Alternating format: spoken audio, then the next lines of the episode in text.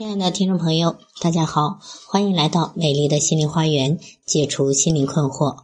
我是心理咨询师张霞，我的微信号是美丽花园的手写大写字母，也就是大写的 M L H Y 加数字一二三四五六七八九。我的 QQ 是二五零七幺幺四二零幺，欢迎大家与我沟通联系。咨询收费，听众咨询可以享受最高优惠。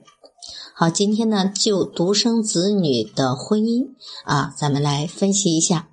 当代独生子女婚姻的多角度分析。从一九七九年我国实行计划生育政策以来，独生子女就作为一种特殊的群体存在于我国的社会中。如今，这些八零后、九零后的独生子女，大多数都已经成家立业了，而他们的婚姻问题也引起了社会各界的广泛关注。包括在我的心理咨询中，有很多啊八零后、九零后已经步入婚姻的人，出现了各种各样的问题。当代的独生子女由于特殊的成长环境，面对经济发展所带来的种种挑战与机遇，面对激烈的社会竞争与各种社会思潮的冲击，独生子女的婚姻也表现出了不同的状态，比如出现了诸如闪婚、裸婚。试婚、独身、短暂婚姻等不同程度的问题，因此呢，我们需要去了解他们的婚姻状况，分析出现其不同的婚姻状态，特别是短暂婚姻的原因，并提出解决独生子女短暂婚姻的对策。这对于独生子女的婚姻发展、中国未来的家庭模式及育儿等，都具有重要的理论与现实的意义。首先来看当代独生子女短暂婚姻的原因多角度分析。先从社会学的角度去分析：一、当代独生子女成长的特殊的家庭环境。当代独生子女基本上都是在父母的过度保护下长大起来的，其成长环境的特殊性使得他们形成了以自我为中心的习惯，并且缺乏照顾别人、做家务活的本领。一方面，当代独生子女在寻找恋爱、婚姻对象时，也是在双方身上在寻找关爱与呵护。一旦成家之后，却往往得不到满足，双方的感情就由此出现裂痕。因而，家庭生活中的一些家庭琐事，往往会成为小两口吵架的导火线。另一方面，由于这些独生子女家庭中往往是老中青啊两代人照顾一个孩子，嗯。父母在孩子婚后呢，还常常多于干涉他们的婚姻生活。他们往往要面对多个长辈，而双方的父母、祖父母在独生子女婚姻中也不自觉地成为了第三者。对当代独生子女的婚姻造成了不少的影响，很多闪离的八零后、九零后都多多少少的依赖父母生活，结婚以后没有独立的住房，双方与其中的一方父母共同居住，一方呢不能与另一方的长辈和谐相处等等。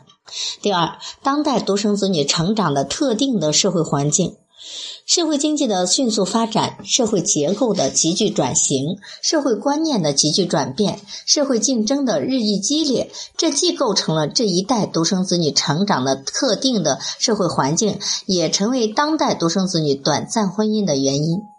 独生子女既赶上了中国经济发展、物质富裕、科技进步的时代，享受着比他们父辈更多的现代的物质生活、现代科技的成果，同时呢，也遭遇到了由中国社会急剧转型所带来的社会分化明显、社会流动加剧、社会问题增多、社会价值多元化等困境，并由此影响到他们对于婚姻的态度、对家庭的责任。比如，由于在外的工作时间变长，接触异性更广泛，因而引起了对方的怀疑，感情出现了破裂，爱情在年轻人当中变得麦当劳化啊，就是快餐化。他们认为婚姻可以快速的啊结，也可以速散啊速结速散。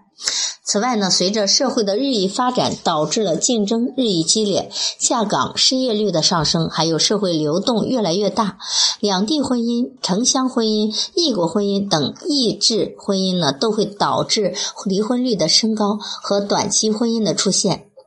那么从心理学的角度去分析，首先独特的个性特征，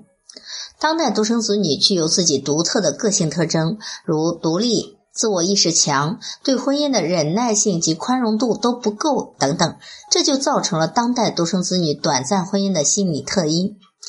首先呢，独立是他们最明显的特点。一方面，他们的性格是相当独立；另一方面，独立生活能力呢又相当的差。生活对于依赖父母、遇到事情自行处理的能力较差。其次呢，他们的自我意识也比较差，往往以自我为中心。当代独生子女往往是比较任性的，生活中较以自我为中心，习惯了别人围着自己转。结婚之后，一个家庭突然出现了两个核心，当遇到问题的时候，很难为他人去着想，为了生活琐事而发生争执，互不相让的情况会时有发生，导致婚姻双方感情是慢慢疏远，再遇到矛盾，双方只有走上感情的末路了。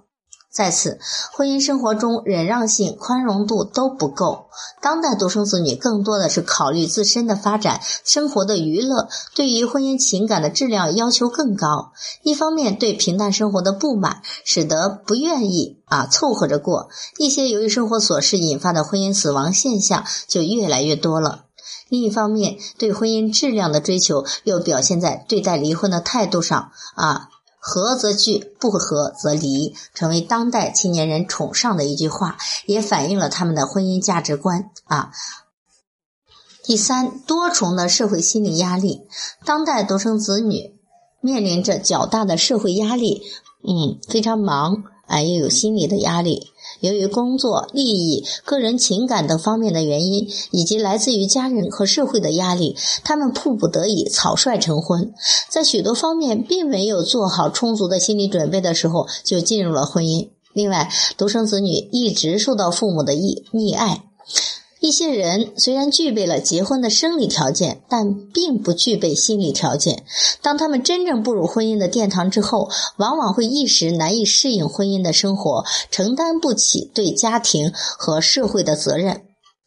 进而陷入经济生活各方面的困境，最终导致了婚姻的夭折。除此以外，他们还面临着包括工作、抚养孩子、家务劳动、社会养老等方面的压力。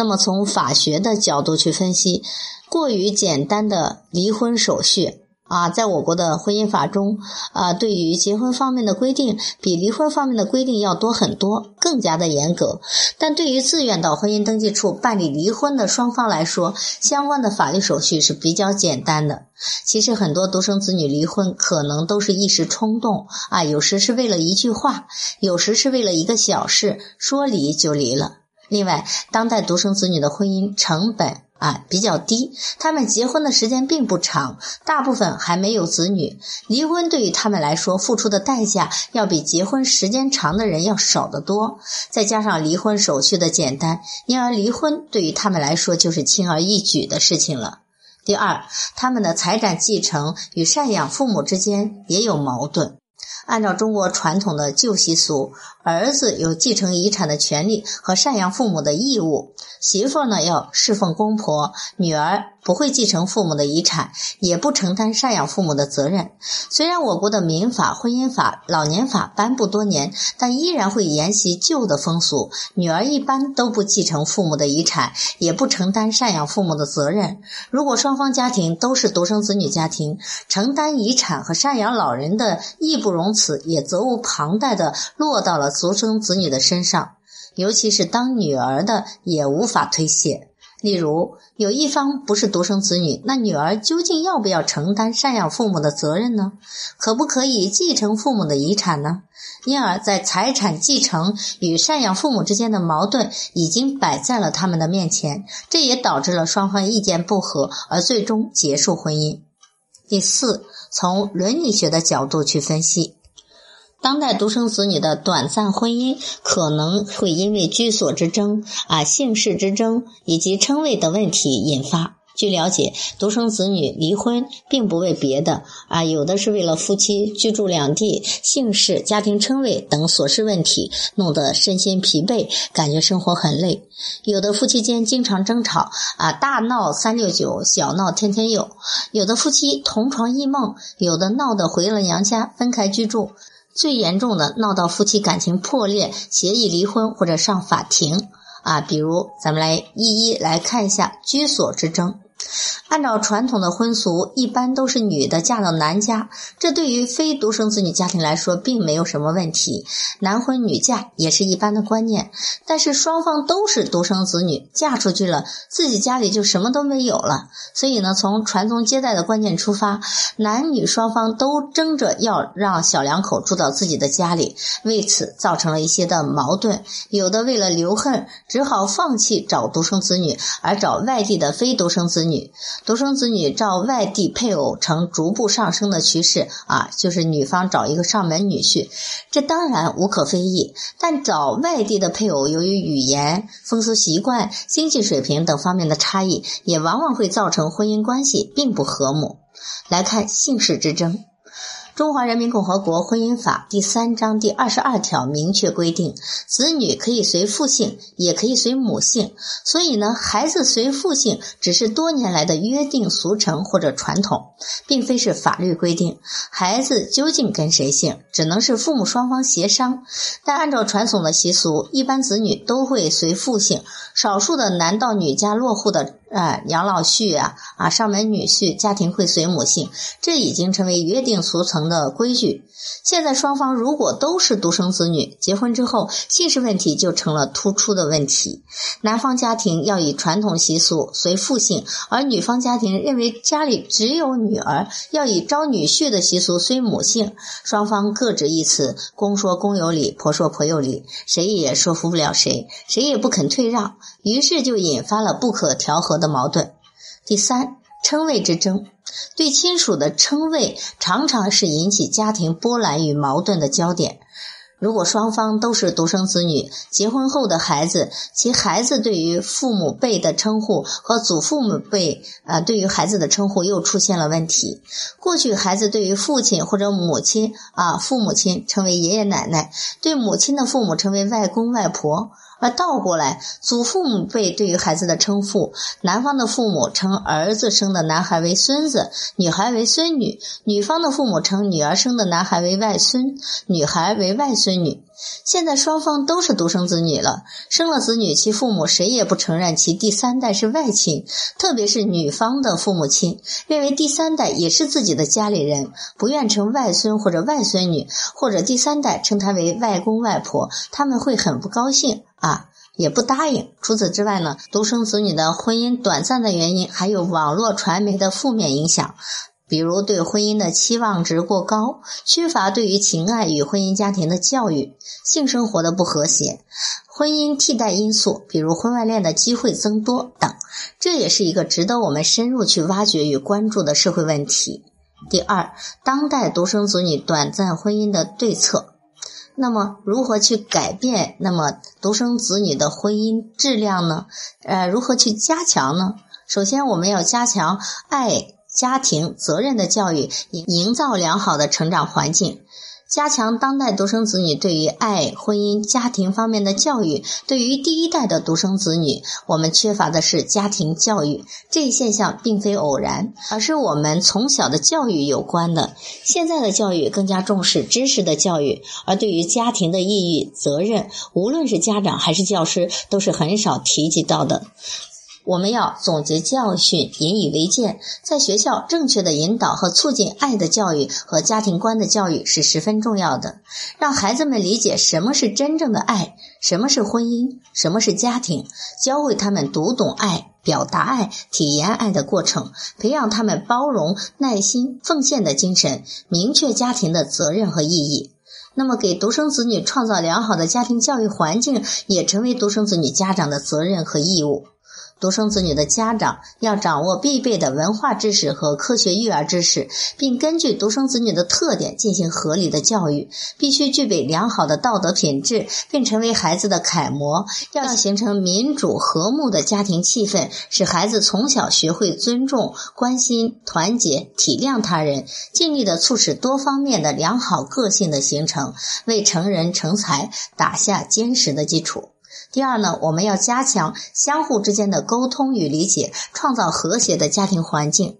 加强对爱、婚姻、家庭的教育是针对家长与父母而言的，而加强相互沟通与理解，则是对于独生子女本身。一方面，当代独生子女在婚前一定要对对方的性格、脾气、爱好、对方的家庭情况有足够的了解，在婚前就使两个人的感情有一个很好的磨合，并在婚前就商定好、规划好婚后的生活，再谈婚论嫁啊，这会避免很多的婚后的一些隐患。另外一方面，日常生活中遇到一些问题是非常正常的，要冷静的去思考，及时的沟通，互相谦让、包容、理解与信任对方。如果没有原则性的问题，千万不要轻易的去离婚。那么，对于相互之间的个性问题，要换位思考，双方双方真正的在一起，要互相的体谅、互谅互让、相互包容，这是夫妻之间最重要的相处之道。此外呢，夫妻双方都要应该尽快的适应社会角色的转变，